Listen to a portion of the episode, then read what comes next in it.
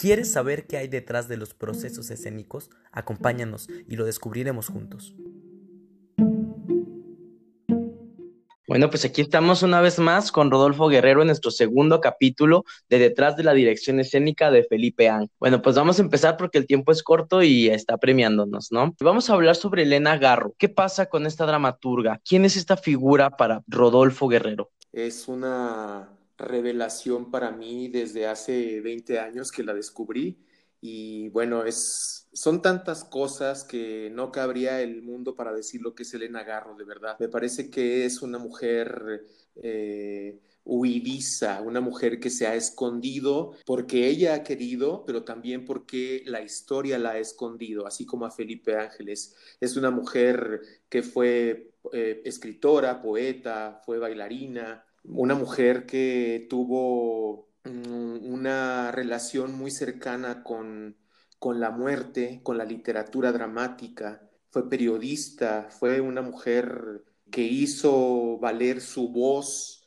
a pesar de todas las cosas que estaban en contra en su época porque, bueno, definitivamente estaba en un mundo masculino, un mundo donde no permitían que la mujer sobresaliera en, el mundo intelectual, en el mundo artístico. Entonces, pues ella logró, a pesar de todo eso, como muchas otras artistas de su época, vaya que su talento demostró y sobresalió como pues Rosario Castellanos, como Luisa Josefina Hernández, como Antonieta Rivas Mercado, en fin, Creo que es una mujer eh, definitivamente extraordinaria, activista también, de hecho. ¿Tú crees que ella alza su voz en esta obra de Felipe Ángeles? ¿Crees que la, eh, es, la escuchaste claramente tú en este montaje? Pues es que por supuesto que, que, ella puso su voz ahí. Yo creo que en algún momento leí un artículo por ahí de no recuerdo quién era, pero hablaba de, de Felipe Ángeles eh, y Elena Garro como ese personaje como su alter ego, vaya, un personaje que, que se parecía a ella, ¿no? En muchos aspectos, en todo lo que pensaba sobre México. Este, de que vivió en el exilio, ella vivió mucho tiempo en el autoexilio, este, Felipe Ángeles también fue borrado de la historia,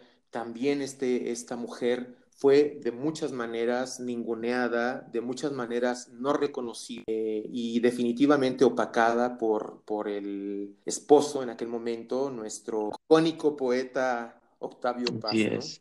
¿Crees tú que es el momento de mostrar un panorama nacional desde los ojos de, de, una mujer como Elena Garro? Porque, ojo, no, pues no es cualquier mujer, ¿no? Es una mujer que trae un contexto muy grande, muy, muy avasallante.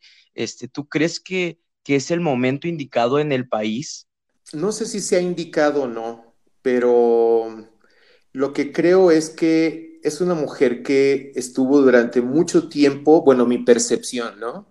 Fue una mujer que estuvo muy desencantada, fue una mujer muy, muy, em, que se pasó mucho tiempo en un lamento sobre lo que ocurrió en su país, ¿no? Creo que ella la persigue el fantasma de la revolución mexicana, ¿no? Y se pregunta durante mucho tiempo si ese, ese evento histórico que marcó la vida de nuestro país sirvió de algo, si realmente la revolución hizo algo por la lucha de los indígenas, la lucha de los oprimidos, vaya, ¿no?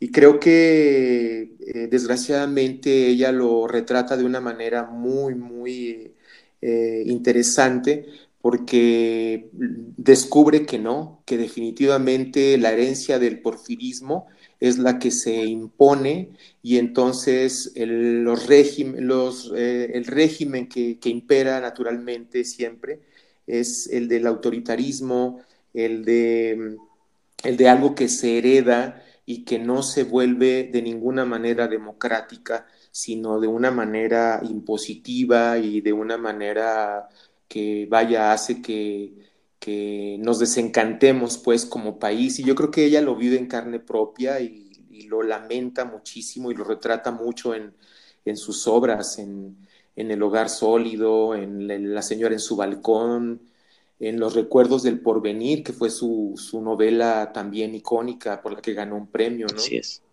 ¿Tú cómo reflejaste todo esto que nos estás comentando sobre el contexto de Elena Garro en tu propuesta escénica.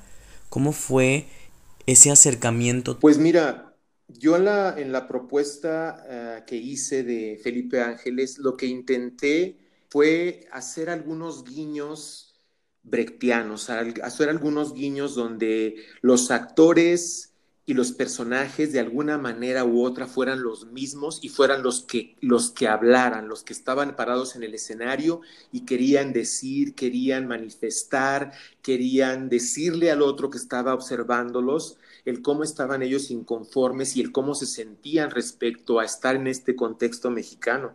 Entonces, creo que yo hice una serie de, cosas como poner letreros con los ideales de Felipe Ángeles, había mantas donde unas mujeres protestaban y, bueno, eso fue eh, parte de la propuesta que yo... Esto que hablas de las mujeres protestando, pues es, algo que estaba pasando en, eh, o que está pasando en nuestro país, ¿no? Eh, que ahorita se está frenando por lo de la contingencia, pero que realmente eh, pasó y sigue pasando y seguirá pasando, ¿no? Pues yo creo que, fíjate que en ese sentido, ahí es donde aparece Elena Garro, ¿no? Elena Garro fue una mujer que siempre se catalogó, se catalogó como, como absurda, como, como surrealista, como pues una mujer también guerrera, ¿no? Una mujer que estaba buscando su lugar en la historia y yo creo que aparece ahí en este, en este conjunto de mujeres donde Elena se mete, digamos, dentro del personaje de la señora Revilla y es donde logra establecer una relación directa con este personaje al que se nota que ella admira profundamente y con quien quiere acercarse y platicar en escena con él, ¿no?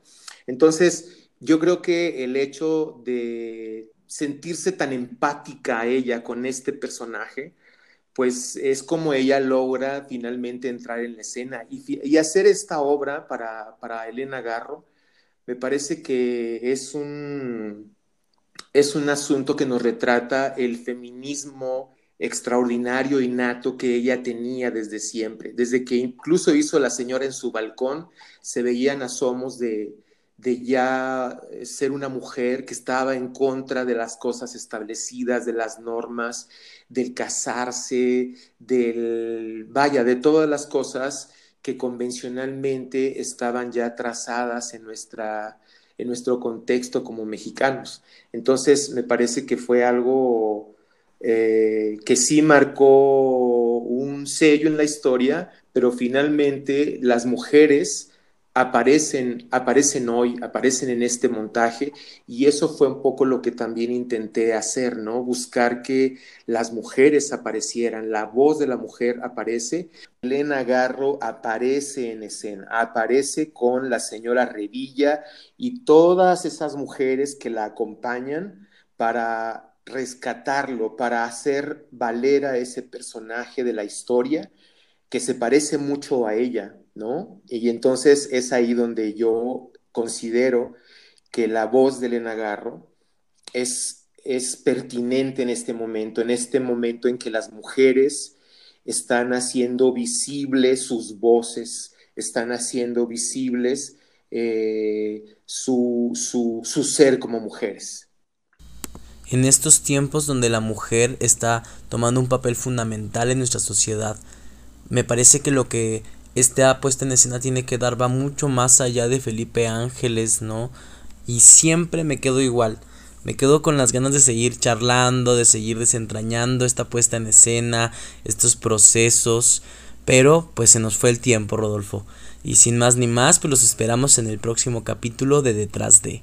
Muchas gracias.